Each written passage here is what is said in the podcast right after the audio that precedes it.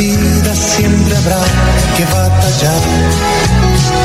Ya nada es fácil, nos ponemos a pensar. La Iglesia Centro Evangelístico Maranata presenta su programa Una voz de esperanza. En medio de un mundo abatido, trayendo salvación y consuelo para tu vida. Con la dirección del pastor Hernando Fonseca. Bienvenidos. Buenas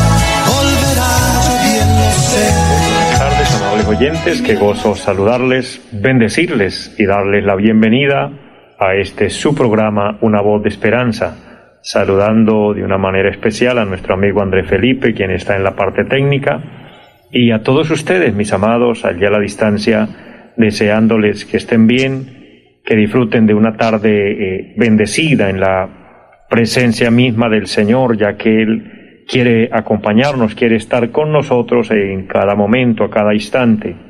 Así que gracias por estar con nosotros y gracias por su fiel sintonía. Recuerden que este programa, Una voz de esperanza, se transmite de lunes a viernes en este horario de las 4 de la tarde y tiene un objetivo especial y es traer la voz de Dios. Una voz de esperanza es la voz de Dios, la voz de consuelo, la voz de ánimo, la voz de aliento en medio de muchas voces que quizás confunden, que muchas veces eh, desubican y que por alguna razón eh, nos sentimos a veces preocupados, asustados, eh, tristes, en fin, la voz de Dios en cambio trae fortaleza, trae, trae fuerza, esperanza, consuelo. Qué bello es Dios y qué bella es su palabra. De esta manera alimentamos nuestra parte espiritual, nuestra parte emocional, alimentamos el alma, el espíritu Qué bueno es Dios. Él dice, eh, no solo de pan vive el hombre, sino de toda palabra que sale de la boca de Dios, de ella vivirá el hombre. Bendigo de una manera especial en esta tarde a la hermana Dilsa Hernández, mujer de Dios, qué gozo saludarle, bendecirle, bendecir su vida, su casa, su familia, y a todos allí en pie de cuesta un saludo grande. Amada iglesia, que el Señor, por su gracia, me permite pastorear les amo de todo corazón, oro por ustedes, que Dios los bendiga y aquellas personas que quieran visitarnos, recuerden nuestra dirección, nuestra ubicación allí en la carrera séptima, número 371 del barrio Amaral. Eh, se conoce también como zona centro de la ciudad de Piedecuesta. Allí estamos el día martes 7 de la noche, el día jueves 7 de la noche y los domingos 9 y 30 de la mañana y 5 de la tarde. Hacemos la obra de Dios cuando usted desee visitarnos, querido hermano, querido amigo que nos oye. Si le queda cerca, eh, será una bendición maravillosa, será un gozo grande poder recibirle. Y si usted nos da la oportunidad, poder pastorearle, qué bendición, poder ayudarle en este, el mejor de los caminos, la mejor de las decisiones, y es entregar nuestra vida al Señor y caminar con Él y proyectarnos hacia la vida eterna, hacia el cielo, hacia la patria celestial con nuestro amado Dios. Ese es el objetivo principal de la predicación del Evangelio. El Evangelio son las buenas nuevas de salvación y efectivamente a través del Evangelio, a través de la palabra de Dios, que son las buenas nuevas, que son la voz de esperanza para el hombre, está que Él nos trae paz, que nos da tranquilidad para el alma, que la salvación produce gozo en el corazón, amén, que Él trae sanidad para el cuerpo, también sanidad interna, en fin, es un sinnúmero de bendiciones, pero el objetivo de todo es llegar al cielo, llegar a la patria celestial. Así que, amados, adelante y a todos los siervos y siervas del Señor motivándoles para que continuemos en este trabajo, continuemos sirviendo al Señor, haciendo su voluntad. Y usted, querido hermano, querida hermana, hombre y mujer de Dios que está haciendo de bendición en la congregación, adelante, no te desanimes, Dios está contigo, Dios está de tu lado, Dios está con cada uno de nosotros, así que disfrutemos de esa bendición maravillosa. Y de esta forma, preparados, esperando al Señor a cada momento, a cada instante, porque no sabemos el día y la hora en el que él venga a llevar su iglesia, pero sabemos que Él va a venir y hay que estar preparados, hay que estar listos. Esta es una doctrina bíblica, es un tema que hoy debe ser un tema actual, porque estamos en el momento crucial cuando la trompeta puede sonar Ya las cosas que vemos a nuestro alrededor, lo que sucede en nuestro mundo, son las voces de medianoche del capítulo 25 de San Mateo que dice, ahí viene el esposo, salir a recibirle. El Señor habló este, esta ilustración, nos dejó esa palabra preciosa allá en el capítulo 25 de San Mateo sobre las diez vírgenes que estaban esperando al esposo. Cinco de ellas eran prudentes, cinco insensatas, pero dice que a la medianoche se quedaron dormidas.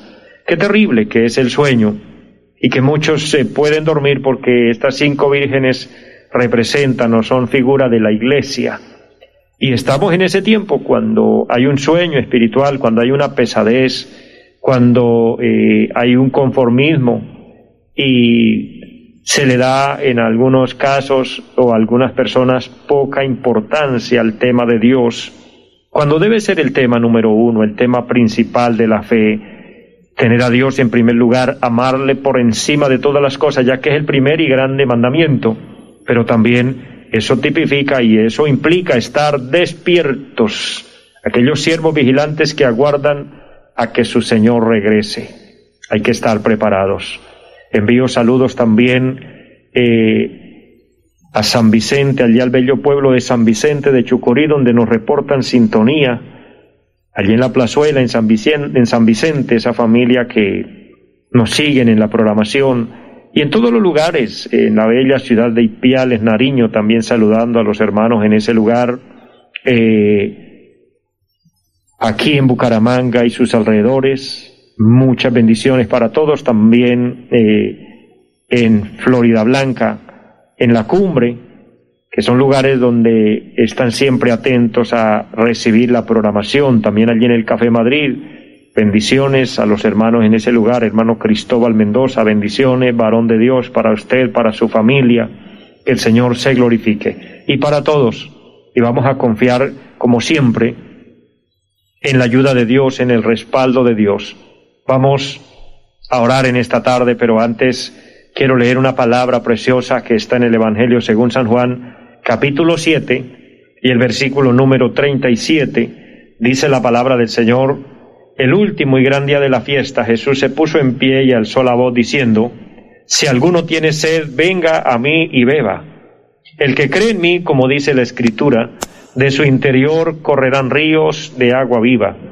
Esto dijo del Espíritu que habían de recibir los que creyesen en Él, pues aún no había venido el Espíritu Santo porque Jesús no había sido aún glorificado. Amén. Esta preciosa palabra nos enfoca eh, un llamado específico, un llamado de parte del Señor. Dice que se puso en pie y dijo, si alguno tiene sed, venga a mí y beba. Y habla de saciar la sed espiritual, el vacío espiritual, aquello que no se puede llenar con con comida o con bebida o con cosas materiales, porque a veces eh, necesitamos de algo, pero no es material, necesitamos de, tenemos un vacío, pero no es cuestión de hambre, no es cuestión de sed, no es cuestión de dinero, no es cuestión de casa, no es cuestión de vestuario. Algo más nos hace falta y sabe, es el Señor en nuestro corazón, es su presencia en nosotros. Y Él que todo lo sabe dice, el que tenga esa sed, venga y llénese, disfrute, calme su sed. El Señor es la fuente de agua de vida. Y eso se refiere precisamente al Espíritu Santo, como lo explica en el versículo 39, perdón, donde habla del Espíritu Santo que lo habíamos de recibir los que creyésemos en Él. El Espíritu Santo que nos da paz, gozo, alegría. El apóstol Pablo enfoca el tema del Espíritu Santo allá en la carta a los Gálatas y dice, el fruto del Espíritu Santo es amor, gozo, paz, paciencia, benignidad, bondad, fe, mansedumbre y templanza. Cosas extraordinarias que solamente el Señor a través de su Santo Espíritu eh, opera en el ser humano para traernos esas cualidades, ese amor, ese gozo, esa tranquilidad.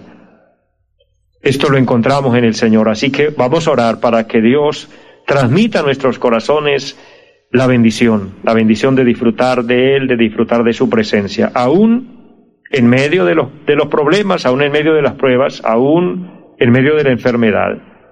Crea, querido oyente, querido hermano, amigo, que Dios va a hacer un milagro en su vida en este momento. Si creemos, dice la palabra, para quien cree, todo es posible. Yo creo en el Señor, yo me uno con usted para creer y juntos declarar un milagro. Padre y buen Dios que está en el cielo, le damos gracias.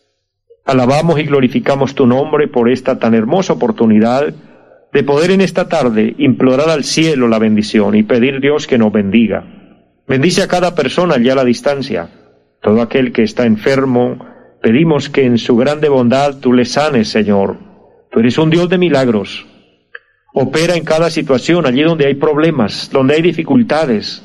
Eterno Señor, porque de una o de otra forma somos atacados y se presentan adversidades, problemas, conflictos familiares, pero tú puedes, Señor, glorificarse de una manera especial, de esta manera guardar la integridad de cada persona. En el nombre de Jesucristo, pido que bendiga a todos, Señor, en el área donde haya necesidad de aquella persona que está conmigo orando en este momento o en el momento que le llega esta programación. Bendícele, Dios. Bendice cada trabajo. Bendice las empresas, los negocios, Dios.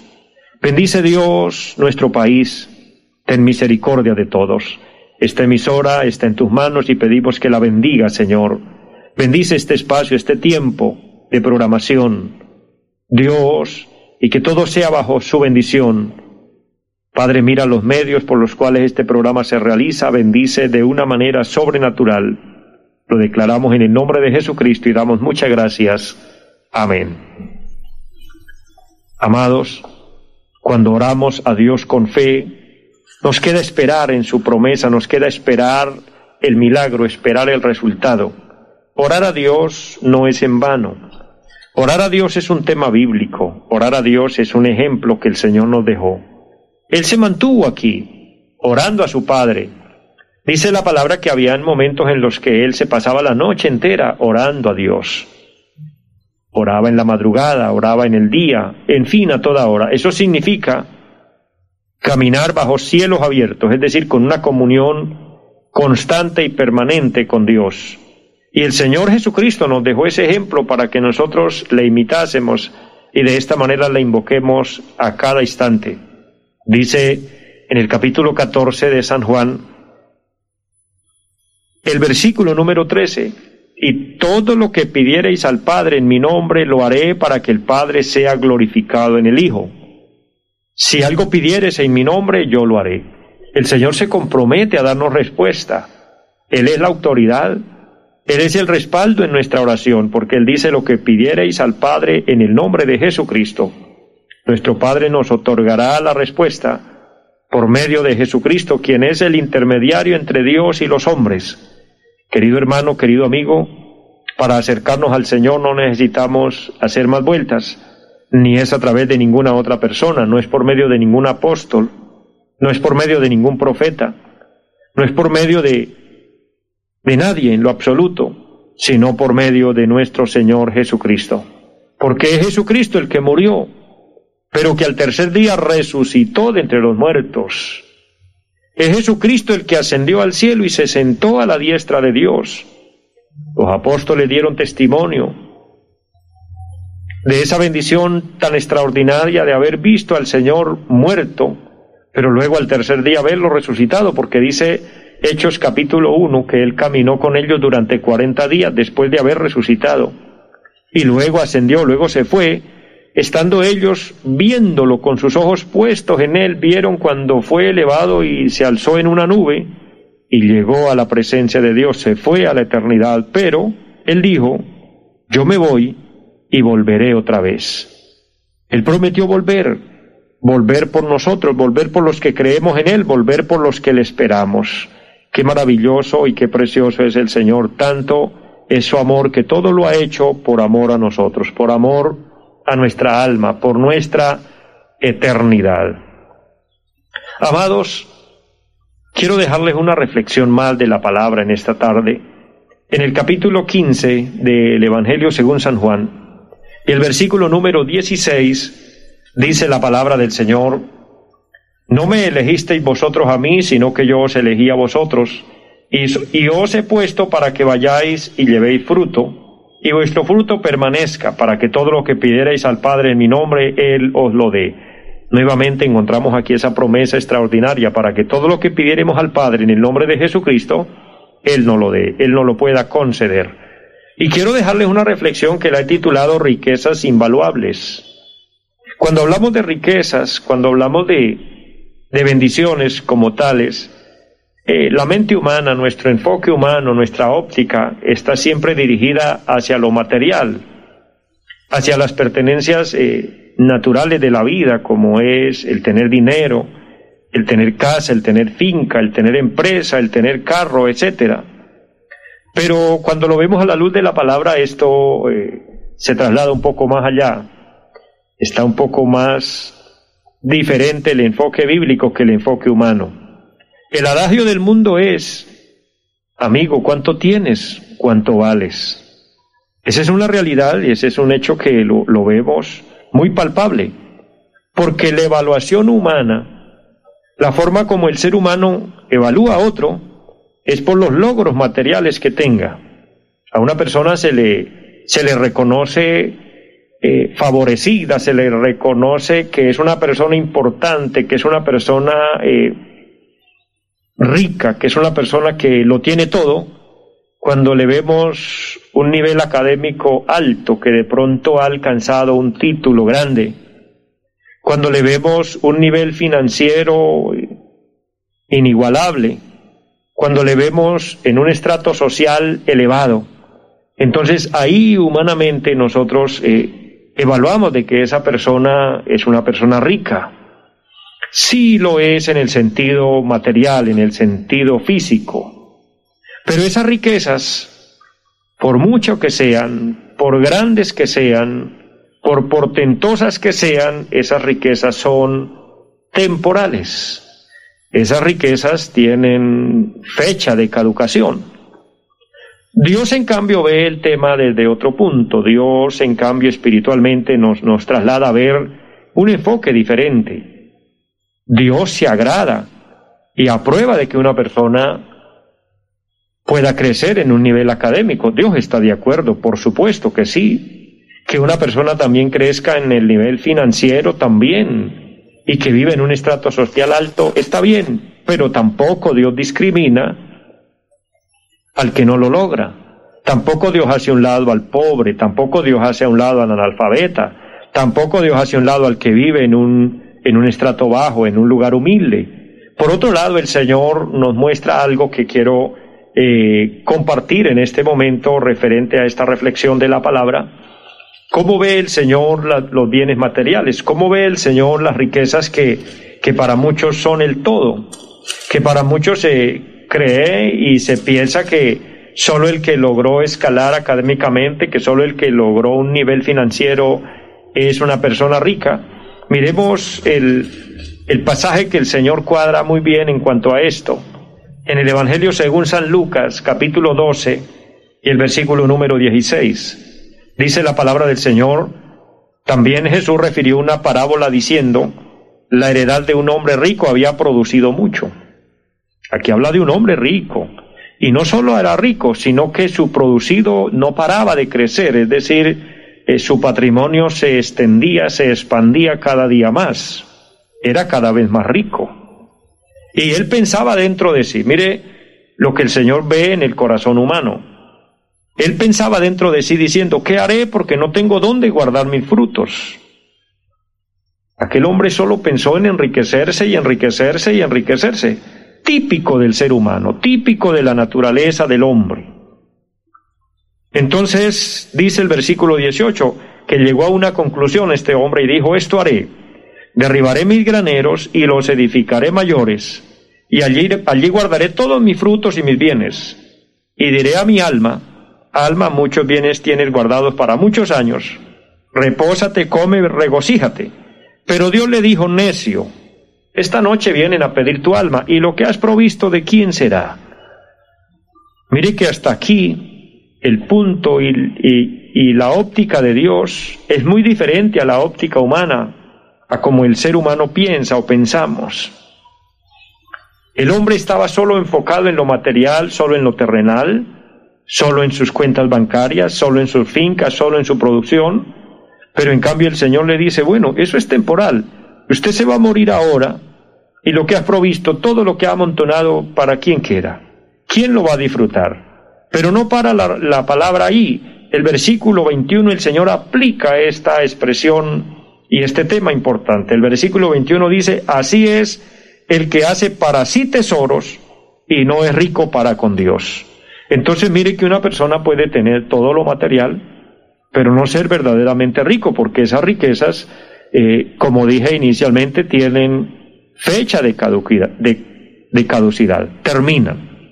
En cambio, el Señor aquí habla de un enfoque que va a permanecer, el que es rico para con Dios, riquezas invaluables, riquezas sobrenaturales, los logros alcanzados, es muy cierto que son resultados de esfuerzo, sí.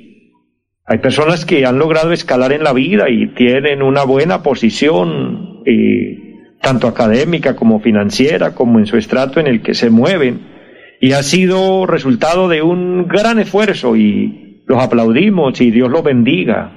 Qué bueno y ojalá puedan ser cada día más bendecidos pero que no por eso dejemos de lado lo más importante, lo más valioso y es el tener en cuenta a Dios, el pensar en Dios y el hacer tesoros para con Dios. Porque por otro lado, aunque muchos han logrado crecer y han logrado eh, un resultado positivo, muchos otros ni con esfuerzos lo han logrado. Hay personas que hacen un gran esfuerzo por estudiar, pero algo pasa. Pueden ser en algunos casos recursos económicos, pueden ser limitaciones por el lugar donde viven. En fin, hay, hay un sinnúmero de, de obstáculos que hay personas que aunque se esfuerzan, no logran crecer eh, académicamente y no logran desarrollar eh, su carrera como tal y se, se les queda todo estancado por alguna razón perdieron un familiar y tuvieron que hacerse cargo del resto de familia, en el caso de los hijos que pierden al papá o a la mamá, etcétera. Hay muchos factores. De manera que ni con esfuerzos lo logran.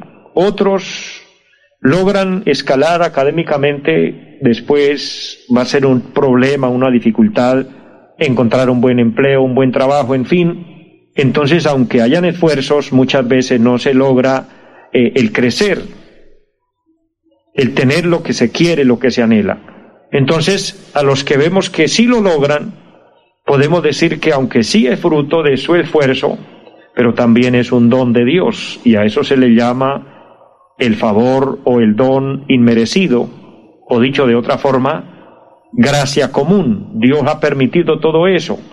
Pero con todo y eso, eh, eso no es lo que califica o hace que un hombre disfrute de una riqueza invaluable. Las riquezas invaluables, la riqueza invaluable más importante es disfrutar el favor de Dios.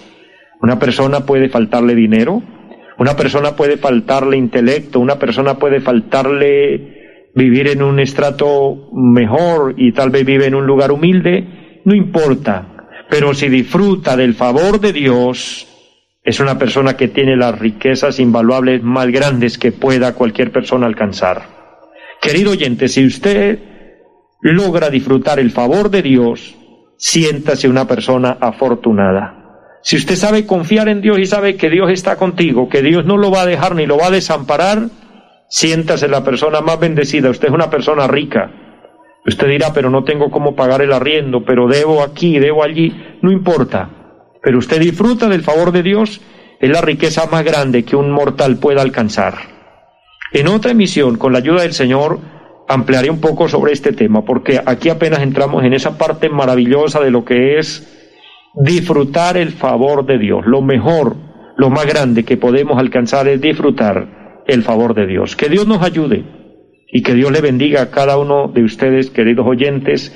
Deseo que esta palabra le haya podido bendecir. Si usted desea compártala y a todos les deseo que la gracia de Dios esté sobre sus vidas, que la presencia del Señor les acompañe siempre.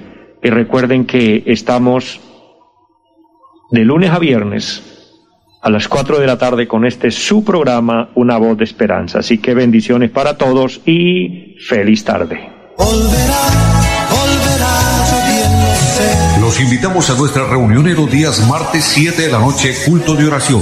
Jueves 7 de la noche, enseñanza bíblica. Domingos 9 y 30 de la mañana, culto para toda la familia. Y 5 de la tarde, culto evangelístico. Los esperamos en la carrera séptima, número 371, Barrio Amaral Piedecuesta. Llámenos al 318-767-9537.